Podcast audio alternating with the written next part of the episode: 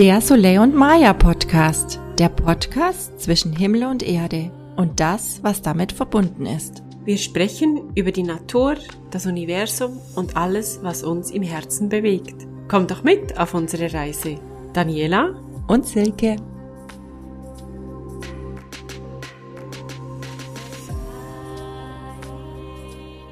Schön, dass ihr wieder dabei seid bei unserer weiteren Folge beim Sole und Maya Podcast. Heute haben wir uns ein neues Thema ausgesucht, denn wir haben ja bereits in der Einleitung gesagt, dass wir über die Natur sprechen. Die Natur ist für uns das große Ganze rund um die Pflanzenwelt eine riesengroße Welt und auch ein riesengroßes Thema, das selbstverständlich nicht einfach in 15 bis 20 Minuten durchbesprochen ist. Darum wird das sehr wahrscheinlich einer von vielen Podcasts sein, die wir dieser Welt und auch diesem Thema widmen werden.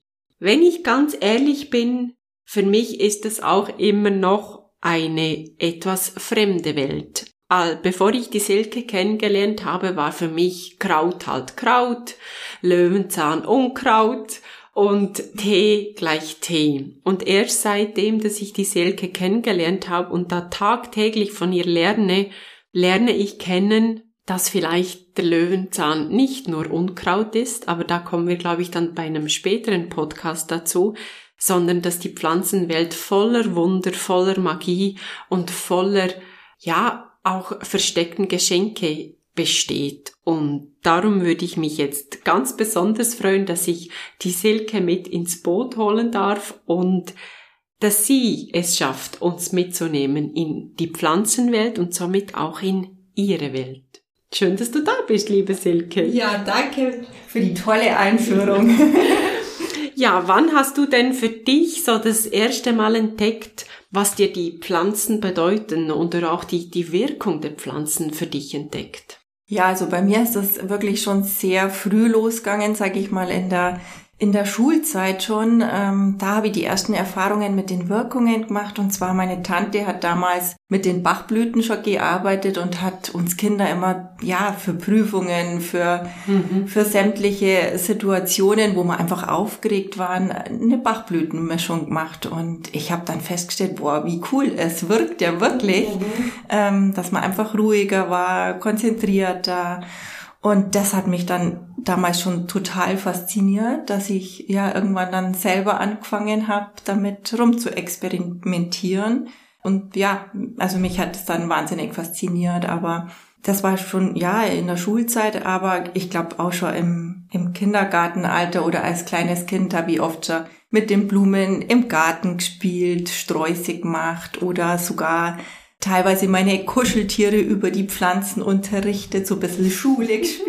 Das ist ja süß. genau. So, ja, dieses Interesse war, glaube ich, einfach, ja, schon ganz früh da. Okay. Ja. Und wie ging's dann nach den Bachblüten weiter? Welche Stationen äh, sind da dir so begegnet? Ja, nach den Bachblüten, also habe ich dann ja auch dann eine Ausbildung zur Physiotherapeutin gemacht und ähm, dann in meiner Abschlussarbeit habe ich sogar eine eine Arbeit über die Bachblüten äh, geschrieben oder mhm. mit verschiedenen Probanden, die man dann ähm, ja da befragt hat oder denen Mischungen gemacht hat und dann eben das erläutert hat und ja, nach den, nach der äh, Arbeit, sag ich mal, ist es ziemlich dann schon weitergegangen mit den Kindern, die dann kommen sind, meine eigenen.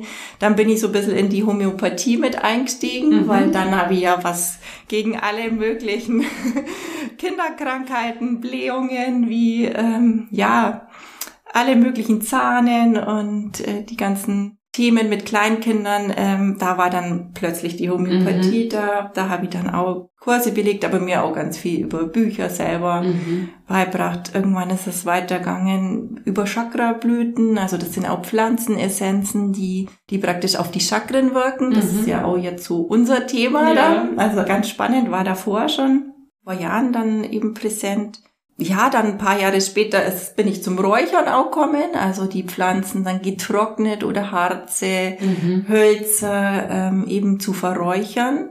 Auch hat nun mal eine ganz eine andere Wirkung, aber auch eine ganz phänomenale. Mhm. Ja, und, und so die letzten Jahre bin ich eher so in die Wildpflanzenwelt, so ja, die Wildkräuter, was mich faszinieren, wo ich selber auch mir ganz viele Sachen selber herstelle, wie Salben, Tinkturen, also ja. Okay. Es kommt immer wie mehr dazu, jetzt auch so letztes Jahr oder die letzten zwei Jahre die Knospentherapie, also es ist so, es zeigt sich immer wie mehr und ja. Schön. Ja. Ja. Was, ähm, von wo hast du denn dein Wissen?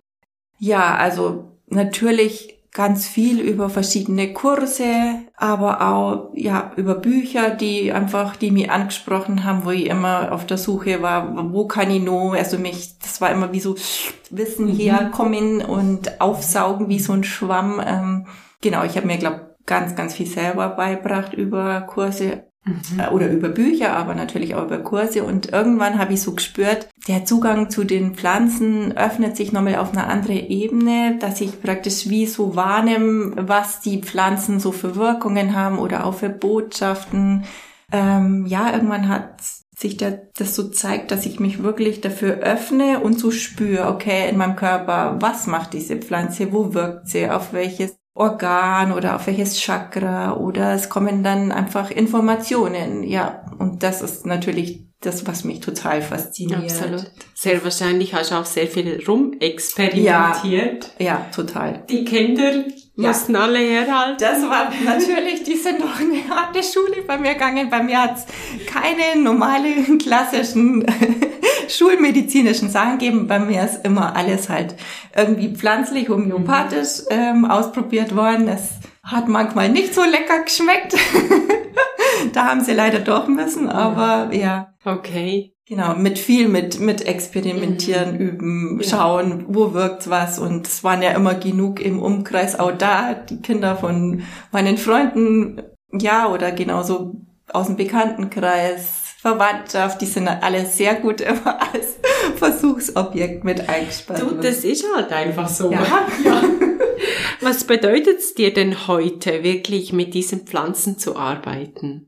Ja, für mich ist es einfach eine Welt, die, die absolut, ja, mein, mein, mein Herz noch mehr äh, hüpfen lässt, die tiefe Verbindung, die, mhm. ja, so eine richtige, ja, Verbundenheit und Demut und Liebe, was mhm. ich da einfach Tag für Tag äh, sich da weiter eröffnet und immer größer wird, sage ich mal, wow. der Zugang. Schön, ja. das, das kommt richtig an. Also ich sitze ja jetzt gegenüber von der Selke und diese, dieses Herzklopfen, das fühle ich richtig. Ist vielleicht auch ein Teil der Aufregung vom Aufnehmen, aber man spürt wirklich diese Liebe, die du mit den Pflanzen wirklich verbindest. Ganz toll. Ja. Hast du denn so eine ganz persönliche Geschichte, die du jetzt vielleicht mit uns teilen möchtest, wo dir wirklich bewusst wurde, boah, wie wahnsinnig kraftvoll das einfach sein kann? Ja, also da gibt's, glaub, ganz, ganz viele Geschichten, vor allem ähm, ja mit meinen Kindern, ob das jetzt ähm, auch früher bei Ohrenweh ein, ein Zwiebelwickel war, der innerhalb kürzester Zeit ähm, das Ohrenweh wie weggezaubert hat oder bestimmte Globulis, die man gibt und dann wirklich ja sich sich innerhalb Minuten was verändert. Mhm. Ähm, was auch ganz spannend war mit den Chakrablüten. Damals mein Sohn, der war nur recht klein, der hat einen Bienenstich gehabt und ich habe damals eine Salbe von den Chakrablüten auftragen, ein Spray gesprüht und der hat noch geschrien, total sich reingesteigert. Und durch diese Anwendung hat es innerhalb von Sekunden sich das so gewandelt, dass der gelächelt hat und gesagt hat, Mama, ist alles weg. Also das war ja. wirklich äh, einfach nur faszinierende mhm. Momente und, und das zuhauf einfach, wo man sieht, wow, das gibt's ja gar nicht. Das ja. ist ja wie wegblasen ja. innerhalb kürzester Zeit. Und dann sieht man mal, was für Wirk- und Heilkräfte einfach ähm, da drin stecken, die man immer noch leider viel zu wenig die Frage, die sich mir da gerade auftut, ist, warum nutzen denn nicht mehr Menschen Pflanzen als Heilmittel?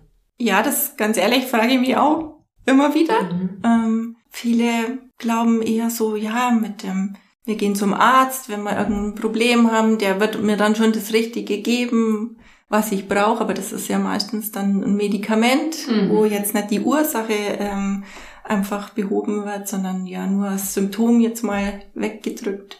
Und da wollte ich schon immer einfach, ja, das bei der Ursache mhm. einfach packen und schauen und, und eben, ja, mit den Pflanzen da mehr arbeiten. Ja, also einfach tiefer gehen irgendwie Ja, ein ja, bisschen. genau. Ja, so spannend. Ja, eben, ich lerne ja auch noch wirklich jeden Tag dazu und ganz ehrlich, ich ertappe mich auch immer wieder daran zu denken, ob das wohl reicht, ob das ob wirklich wirkt. Ja. Also ich bin da wirklich auch immer noch hin und her gerissen und im Zweifelsfall, ja, dann nehmen wir halt dann doch eine Tablette oder Ja. aber ja, ich glaube, das ist auch so ein bisschen herantasten und ich glaube ganz viel eben selber Erfahrungen zu Ja. sammeln und zu experimentieren damit. Genau, das ist Ja. ein riesen Lernfeld einfach Ja. und ich weiß, ich habe dich schon oft auf irgendwas drauf hingewiesen, irgendwelche Globulis, wo du auch die Augen verdreht hast. Ja, das soll jetzt wirken.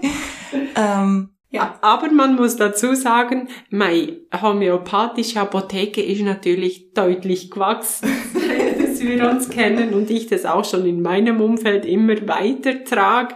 Also es ist nicht so, dass ich dem nicht vertraue oder dir nicht vertraue, aber es ist einfach noch sehr ungewohnt alles. ja. Ja, aber ich glaube, das ist einfach auch das, so wie wir es gelernt haben. Man ist krank, geht zum Arzt, bekommt was, dann ist es wieder gut. Ja. Aber sich so selber damit, damit auseinanderzusetzen, und das hat ja auch ganz viel mit Eigenverantwortung zu tun, dass ich selber für mich verantwortlich bin, für meine Gesundheit und die niemandem überlasse. Genau, und ich glaube, das ist immer die große Gefahr. Man gibt Mhm. halt äh, Mhm. dann, wenn man zum Arzt geht, äh, einfach mal die Verantwortung ab. Ja. Und Ja.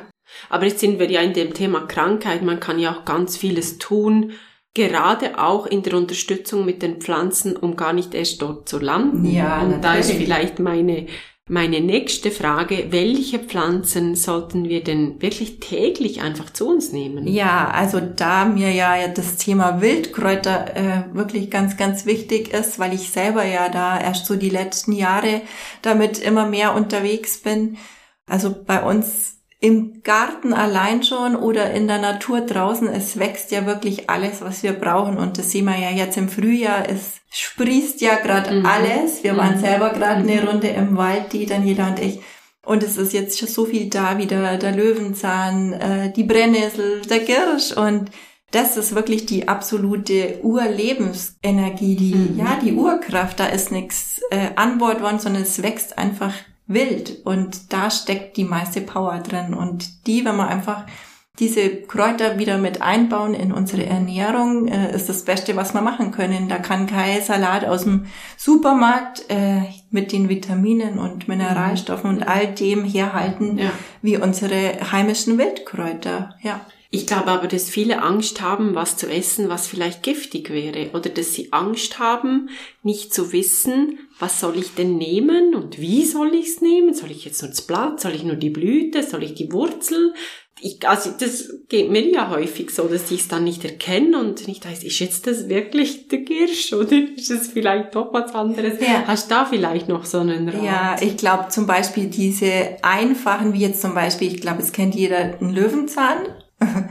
Äh, Dann kennt jeder die Brennnessel, weil an der hat man sich bestimmt schon mal irgendwann verbrannt. Oder das Gänseblümchen, das kennt eigentlich auch jedes Kind. Das müssen nicht viele sein, mit denen Ja. man anfängt, aber einfach so zum Beispiel drei Stück, die man wirklich kennt. Und gerade die drei, glaube ich, kennt, kennt jeder Okay. mit denen einsteigen, anfangen, die täglich ein bisschen in die Ernährung mit einbauen. Ey, was Besseres kann man, glaube ich, schon gar nicht für unsere Gesundheit Okay. tun. Ja. Und nehme ich da büscheweise, gehe ich auf die Wiese und, und gesell mich zu den Tieren? Wie, wie also, mache ich das? Genau, da, nachdem die ja so ein riesen ähm, Potenzial in sich haben, so viele, ja, wie so eine Vitaminbombe, sag ich mal, braucht man nicht viel und das ist auch Mhm. Okay. wirklich, man muss langsam anfangen, das zu steigern. Also Ja. es reicht so eine kleine Handvoll äh, von, von diesen Mhm. Wildkräutern pro Tag. Also Okay. man kann auch wirklich erst mit ein paar Blättchen anfangen und es so langsam steigern, weil die haben ja so eine immense Kraft, dass sie auch unseren Körper einfach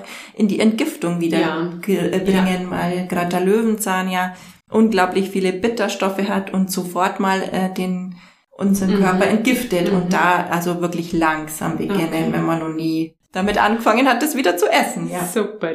Also kleine äh, Side Note ähm, auf unserem Instagram-Account at Soleil und Maya werden wir auch immer wieder kleine Videos oder kleine Beiträge teilen, wo man sieht, was wir essen, wie wir es essen. Also Zilke wird da vordergründig einfach vieles teilen, Wissen vermitteln, um einfach genau dieser Angst entgegenzugehen oder die mitzunehmen, dass du nichts falsch machen kannst. Und ja, ich glaube, das muss man auch sagen, es gibt giftige ja. Pflanzen. Ähm, man muss jetzt auch nicht blind durch den Wald und einfach alles essen. Nein, ich glaube, man ist, nicht, ja. das ist schon gut daran, darin beraten, wenn man einfach das nimmt, was man kennt. Ja. Aber ich glaube, es gibt ja auch viele Hilfsmittel, dass man sich Blätter abfotografieren kann, nachforschen kann, was ist das. Also dort ist schon eine gewisse Vorsicht sehr wahrscheinlich an Tag zu bringen. Ja. Aber, aber wie du sagst, wenn man mit den, mit den gängigen beginnt, ja. dann ist kommt es gut. Kommt ja. schon mal richtig gut. Genau. Gibt es denn sowas wie eine Lieblingspflanze für dich? Ja, das ist bei mir immer schwierig. Also es gibt immer mal so einen Favoriten für kurze Zeit, mhm. bis ich schon wieder die nächste Zeit okay. dann. Also ich bin schon immer sehr fasziniert von von allen, muss ich so ja. sagen. Und ich will immer ja keine so benachteiligen. alle, aber es gibt immer mal wieder zu bestimmten Wochen einfach ja. Favoriten momentan. Okay. Was ist momentan? Momentan ist es bei mir einfach ähm, die Brennnessel, mit der ich jetzt schon, seit sie so ein bisschen rauskommt, ja. äh, die täglich mit einbaue, ja. Aber dann ist jetzt gerade der Löwenzahn, der jetzt zum Blühen anfängt. Jetzt bin ich total begeistert, ja. dass die Blüten schon da sind. Also es ist, okay. ja, Hast du denn auch für dich so besondere Rituale, ähm, die du einfach wirklich, denen du nachgehst? Ja, also seit ich da vor Jahren zum Räuchern kommen bin, äh, bezieh, oder binde ich immer mal wieder das Räuchern mit ein, mhm. einfach in, in den Alltag. Jetzt, jetzt bestimmt nicht täglich, aber so immer mal wieder, wenn ich so das Gefühl habe, boah, jetzt müsst ihr mal wieder im Haus räuchern, weil jeder von uns kommt ja mit äh, Energien einfach mit heim oder ja, energetisch äh, bringt man ja wirklich, wenn wir unterwegs sind, die Kinder in der Schule, wir in der Arbeit oder egal wo, wir bringen ja alle energetisch einen Abdruck mit und es mhm. ist ja oft nicht, nicht unsere Energie mhm. auch. Und da, ähm, ja, habe ich oft so das Gefühl, boah, das ist wie dicke Luft spürt man das ja oft. Ja. Und da ist zum Beispiel der Salbei mein absoluter Lieb die absolute Lieblingspflanze, auch sogar der weiße Salbei wo ich einfach mal kurz nur durchräucher. Also da zündet man ja nur das getrocknete mhm. Blatt an mhm. und mhm. so kurz mal durch und man merkt innerhalb kürzester Zeit, wie sich die Energie klärt, dass alles wieder mehr, ja, mal durchatmen kann und sich das komplett anders anfühlt. Ja. Also die Erfahrung habe ich damals vom im Räuchern kennengelernt und will sie nicht mehr missen, ja. ja.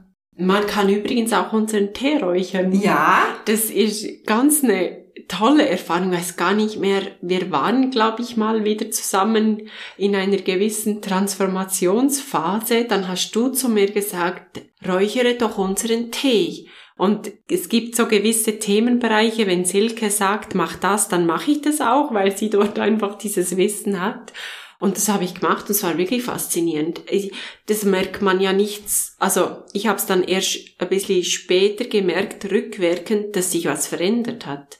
Und ich glaube, das ist ja auch so ein Teil, wenn eben dann die Luft schon so dick ist und man kommt da wie gar nicht mehr aus diesem Karussell raus. Ja. Und dort dann etwas reinzuräuchern, um einfach mal die Energie im Außen zu klären, ist echt faszinierend. Ja, vor allem unser Transformationstät kann da wirklich auch Wunder bewirken. Ja. Und es braucht ja so wenig. Also ja. man braucht ja keine, das braucht einen halben Teelöffel, ja. nicht mal. Also das braucht wirklich genau. ganz wenig.